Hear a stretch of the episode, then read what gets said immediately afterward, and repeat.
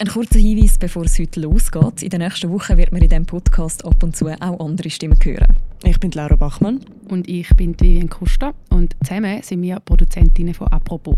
In der nächsten Woche hört man uns aber auch einmal am Mikrofon. Wir freuen uns. Bis bald.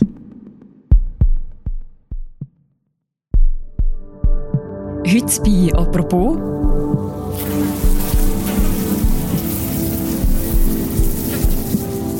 eine Ehrrettung vom Wespe. Jeden Sommer fliegen sie uns um die Ohren. Und jedes Jahr hat man das Gefühl, es sägt noch mehr wie im letzten Jahr. Oder noch nervigere.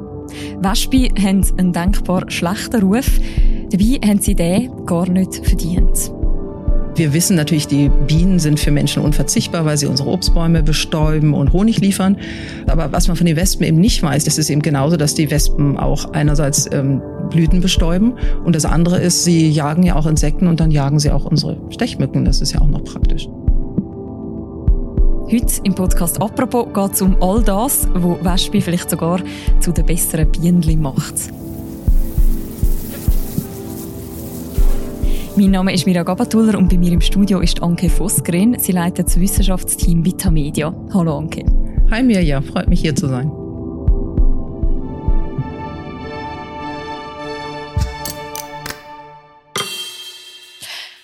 Anke, man kennt ja die Klage. Jedes Jahr ist die gleiche. Man sagt, es gibt immer mehr und mehr Wespe. Ist das tatsächlich so? Das ist eine gute Frage, ob es immer mehr und mehr gibt. Also die Wahrnehmung ist ganz sicher so, dass wir denken, sitzen wir gemütlich auf dem Balkon, beißen unser Marmeladenbrötchen und schon sind sie da. Mhm. Ähm, es ist ein bisschen schwierig, die Wespen jetzt zu erfassen, wie viele sind es dann wirklich. Aber also Fakt ist, und gerade in diesem Jahr, also den Wespen geht's einfach sehr gut. Die Bedingungen sind optimal. Die Wespen haben es gerne sehr trocken und das war ja jetzt ein trockener heißer, langer Sommer oder ist immer noch, den wir jetzt gerade haben.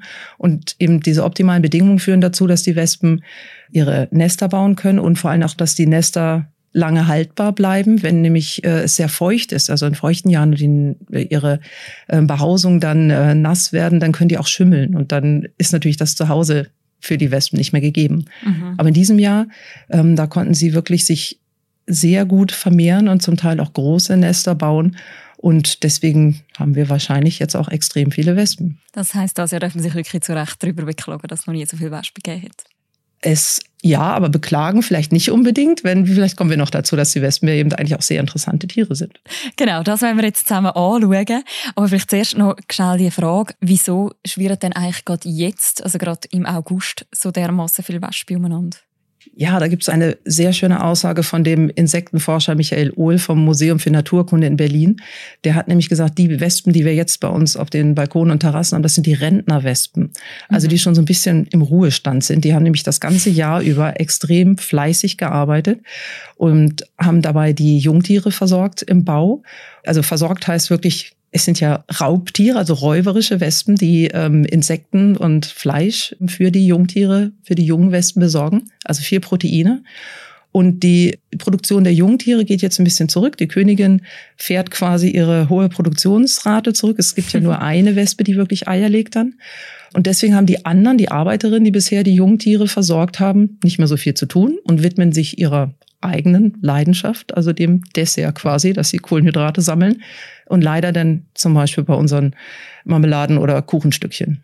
Okay, das heißt, die sind jetzt eigentlich sozusagen schwirren da arbeitslos über eben unseren Tisch über, gehen sich dort bedienen. Wo gehen die denn nachher alle hin, wenn sie mal die warmen Tage vorbei sind. Du hast gesagt, sie haben nicht gern feucht. Was passiert denn nachher mit ihnen? Es ist wirklich so, dass fast die gesamte Wespenpopulation ausstirbt zum Ende des Jahres. Also unsere Wespen, die heimischen hier, die vertragen keinen Frost. Also spätestens im November oder so werden sie alle sterben.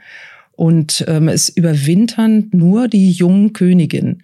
Und was wir jetzt so zum Ende des Sommers, also jetzt ist noch ein bisschen mittendrin, aber so im Ende August oder dann im September, da werden die Königinnen dann die Geschlechtstiere bilden. Also die Arbeiterinnen, das sind ja alles Weibchen, die dann auch fleißig arbeiten, ist wie bei den Bienen und bei den Ameisen.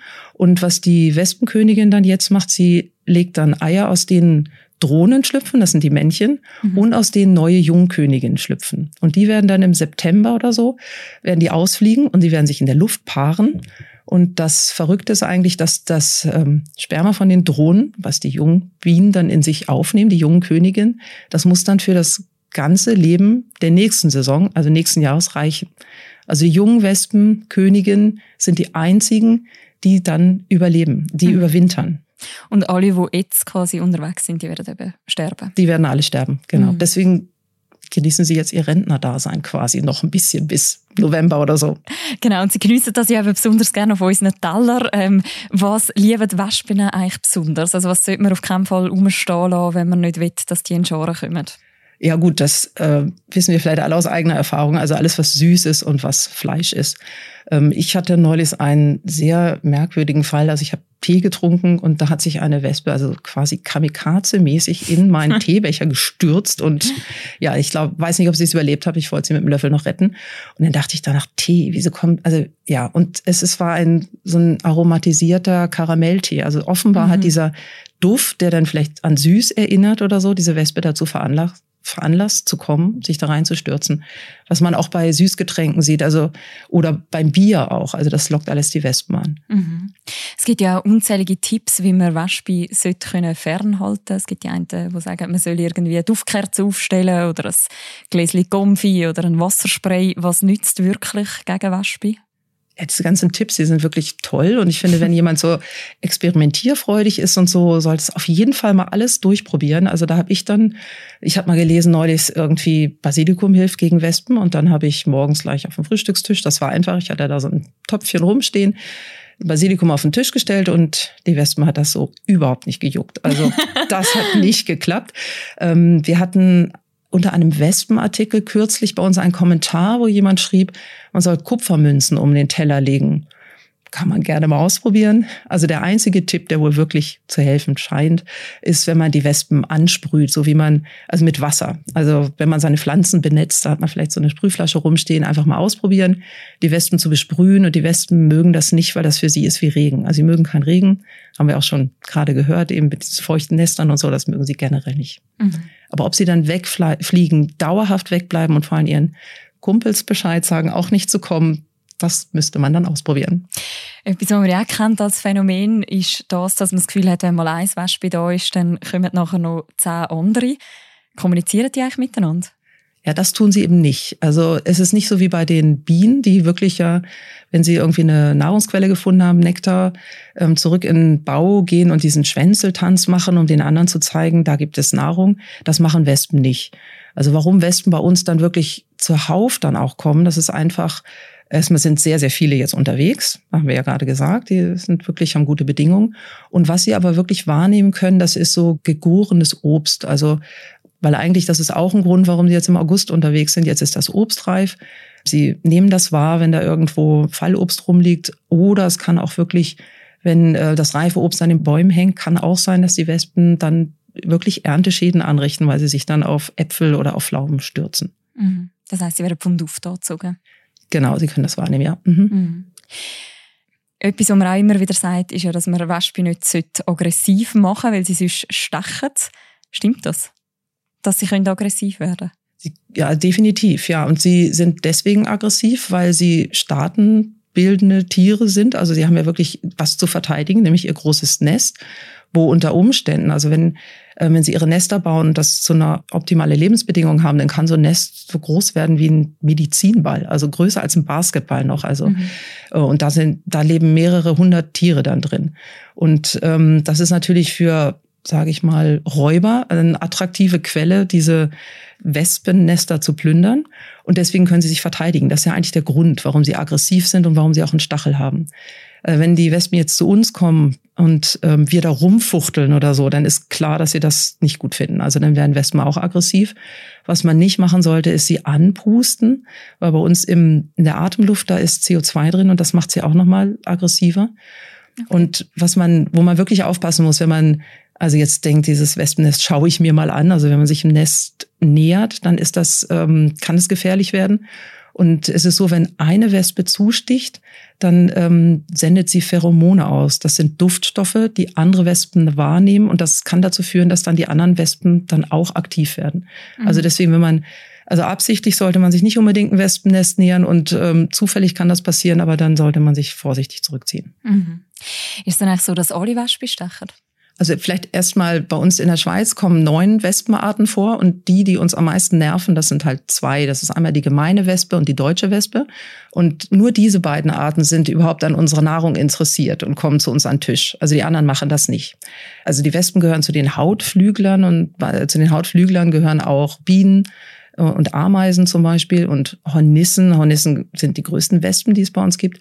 Und von all diesen Hautflüglern gibt es weltweit über 150.000 Arten und von denen mhm. haben überhaupt nur die Hälfte einen Stachel. Und dieses dann Stechen, zum Beispiel Hummeln haben auch einen Stachel. Das wissen wir gar nicht, weil wir die immer so als niedlich, runde, possierliche Tierchen sehen. Aber wenn man da jetzt wirklich aus Versehen rauftritt oder sie drückt oder so, dann äh, sind sie auch wehrhaft, aber eben nicht so aggressiv wie die Wespen. Mhm. Jetzt ist ja so, dass die einen, wenn sie vom Wespe gestochen werden, gerade irgendwie in die Luft gumpern und die anderen bemerken es nicht mal richtig. Kann man etwas dazu sagen, wie schmerzhaft Wespenstiche im Durchschnitt sind? Ja, da gibt es etwas sehr verrückte Versuche, muss ich jetzt mal sagen. Also ich glaube, dass die Insektenforscher irgendwie sehr ähm, skurril auch drauf sind manchmal. Also dieses Beispiel habe ich eben aus dem Buch von dem Herrn Ohl, was ich schon erwähnt habe und wirklich also allen, die interessiert sind, sehr ans Herz lege. Und da hat er beschrieben, es gibt einen Insektenforscher, der heißt Justin Schmidt von der ähm, Universität von Arizona. Und er hat wirklich heldenhafte Versuche gemacht, um herauszufinden, welche Wespen- und Bienenarten wie schmerzhaft stechen. Und wie findet man das am besten heraus? Und er hat es so gemacht, dass er sich selber hat stechen lassen von den Tieren. Oh und dann hat er ja genau, oh je, dann hat er eine Skala aufgestellt, ähm, also eine vierstufige Skala. Und die erste Stufe ähm, da meinte er, wenn man so Stiche hat von so kleinen Bienenarten, dann fühlt sich das so an, als ob so ein winziger Funke auf dem, also wie ein Haar verschmirgelt auf dem eigenen Arm. Also das prickelt ein bisschen, tut nicht besonders weh. Die heimischen Wespen, die werden, die tun so mittelmäßig weh. Also sie sind in der Schmerzskala von eins bis vier in der Mitte eingeordnet. Stufe vier, dann die letzte Stufe. Dazu gehört der Stich der Wegwespe und die gehört zur Gattung Pepsis. Also ein Name, den man sich merken sollte. Wenn man von der gestochen wird, das muss wirklich höllisch wehtun. Also der Herr Schmidt, der hat das dann so erklärt, es ist ein schockierend elektrischer Schmerz und er rät allen Gestochenen, sich hinzulegen und zu schreien. Das fand ich schon mal sehr dramatisch. Äh, der Schmerz, der geht dann aber wohl nach drei Minuten wieder vorbei und das Gift ist nicht besonders toxisch. Also das scheint ein großer Bluff zu sein. Aber diese Wegwespen, also erstmal zur Beruhigung, die kommen in der neuen Welt vor, also eher so in Mittelamerika oder im Süden von USA oder so. Ähm, und die sind deswegen so effektiv, äh, weil sie Vogelspinnen jagen. Okay, jetzt wenn wir die Wespe anschauen, die bei uns vorkommen, weiss man auch da etwas darüber, wenn das am meisten wehtut? Gut, da könnte ich vielleicht noch ein anderes verrücktes Experiment zitieren. Ähm, da geht es aber allerdings nicht um Wespen, sondern um Bienen. Ich könnte mir vorstellen, dass das übertragbar ist. Und zwar ähm, gibt es da auch einen amerikanischen Insektenforscher, die scheinen da einen Fable für zu haben, ich weiß es nicht, und der heißt Michael Smith. Und ähm, dem ist mal passiert, dass er von einer Biene in den Hoden gestochen wurde. Und denke, okay, scheint sehr unangenehm zu gewesen, gewesen zu sein. Aber ihn hat es dafür, dazu inspiriert, wirklich haarsträubende Versuche durchzuführen, weil er dann dachte, wo tun eigentlich Bienenstiche am meisten weh am Körper? Und dann hat er sich von Bienen an allen möglichen und unmöglichen Körperstellen stechen lassen und hat herausgefunden, was wir vielleicht auch alle so ein bisschen wissen, dass wenn man am Schädel gestochen wird oder am Oberarm, dann tut's nicht so weh. Und er meinte aber, er wünscht seinem ärgsten Feind nicht, dass man an der Oberlippe gestochen wird, im Nasenloch oder am Penis. Das kann man sich vorstellen, dass es sehr schmerzhaft ist, aber ab wann wird es gefährlich? Also gefährlich wird es vor allem für Menschen, die an einer Allergie gegen Wespen- oder Bienengift leiden. Und das sind immerhin 3,5 Prozent der Bevölkerung, also das ist gar nicht so selten. Und wenn die gestochen werden, dann kann das eben wirklich gefährlich werden. Und da kann schon ein Bienen- oder Wespenstich zum Teil sogar lebensbedrohlich sein. Und die haben auch zum Notfallmedikamente dann dabei und müssen sie auch haben. Aber für alle anderen Menschen, die nicht betroffen sind von dieser Allergie, ähm, da macht die Dosis das Gift, wie so oft. Und von Bienenstichen ist bekannt, dass etwa ab 50 Bienenstiche, wenn man die bekommt, das ist wahrscheinlich so für Imker oder so, könnte es ein Problem sein, dass man dann schwere klinische Symptome entwickelt. Und lebensbedrohlich wird es so ab 100 bis 500 Bienenstichen. Mhm. Und übrigens, äh, man hat ja mal am meisten Angst vor einer Hornisse. Die Hornisse ist unsere größte äh, europäische Wespenart, die es gibt. Und ähm, im Vergleich zu den Bienen ist aber das Gift von der Hornisse nur ein Viertel so stark. Okay. Trotzdem haben Bienenli und Hummeli auch zum Beispiel, wo du auch erwähnt hast, eigentlich den besseren Ruf als Wespe. Sind sie denn tatsächlich so viel sympathischer? Ja, vom Anschauen sind sie wahrscheinlich ein bisschen sympathischer, einfach weil sie irgendwie behaart sind, ein bisschen niedlicher aussehen und auch die, ja, hatte ich ja schon gesagt, die Hummeln, die wirken immer so ein bisschen ruhiger auch in ihrem Auftreten und so. ähm, und wir wissen natürlich, die Bienen sind für Menschen unverzichtbar, weil sie unsere Obstbäume bestäuben und Honig liefern. Und äh, das ist aber, was man von den Wespen eben nicht weiß, die treten ja bei uns dann immer als Räuber auf und machen sich über unser Fleisch her oder um unsere Süßigkeiten. Aber im Prinzip ist es bei Wespen genauso, dass sie auch als Bestäuber dienen, weil die Wespen ernähren sich auch von Kohlenhydraten, also genauso wie die Bienen mögen sie gerne Nektar. Und wenn sie Nektar sammeln, dann bestäuben sie die Blumen gleich mit. Eben bei den Bienen ist es recht offensichtlich. Sie machen auch Honig schlussendlich. Was nützt Wespe ein Mensch sonst noch aus unserer Perspektive?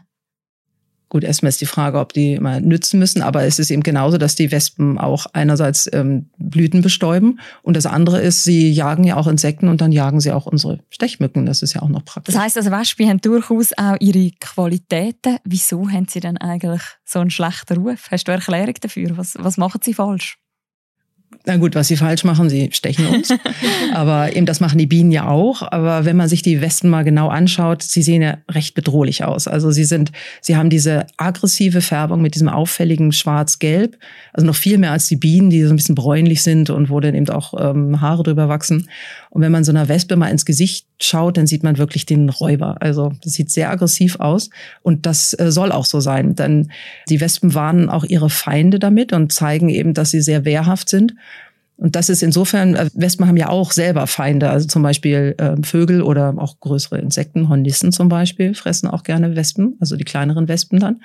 Und ähm, nun ist es so, wenn eine Wespe so aussieht, wie sie aussieht, dann lernt jeder Vogel, diese Wespe ist gefährlich. Da gehe ich nicht ran, wenn ich nicht ein Wespenbussard bin, die können das.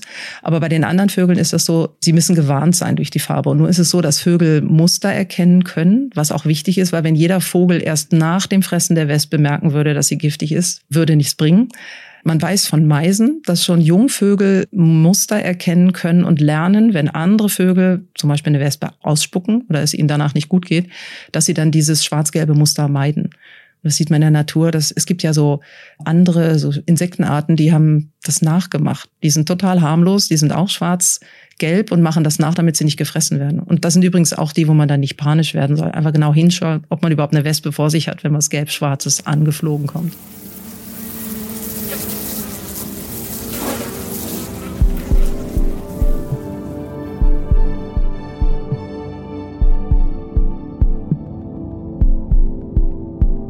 Danke vielmals, Anke, für das Gespräch. Ich glaube, wir werden jetzt alle Wespen mit anderen Augen anschauen. Hoffentlich, ja. Also genau, ich werde auch noch mal ein bisschen genauer schauen, weil wie gesagt, die Kamikaze-Wespe in meinem Tee hat mich auch ein bisschen schockiert.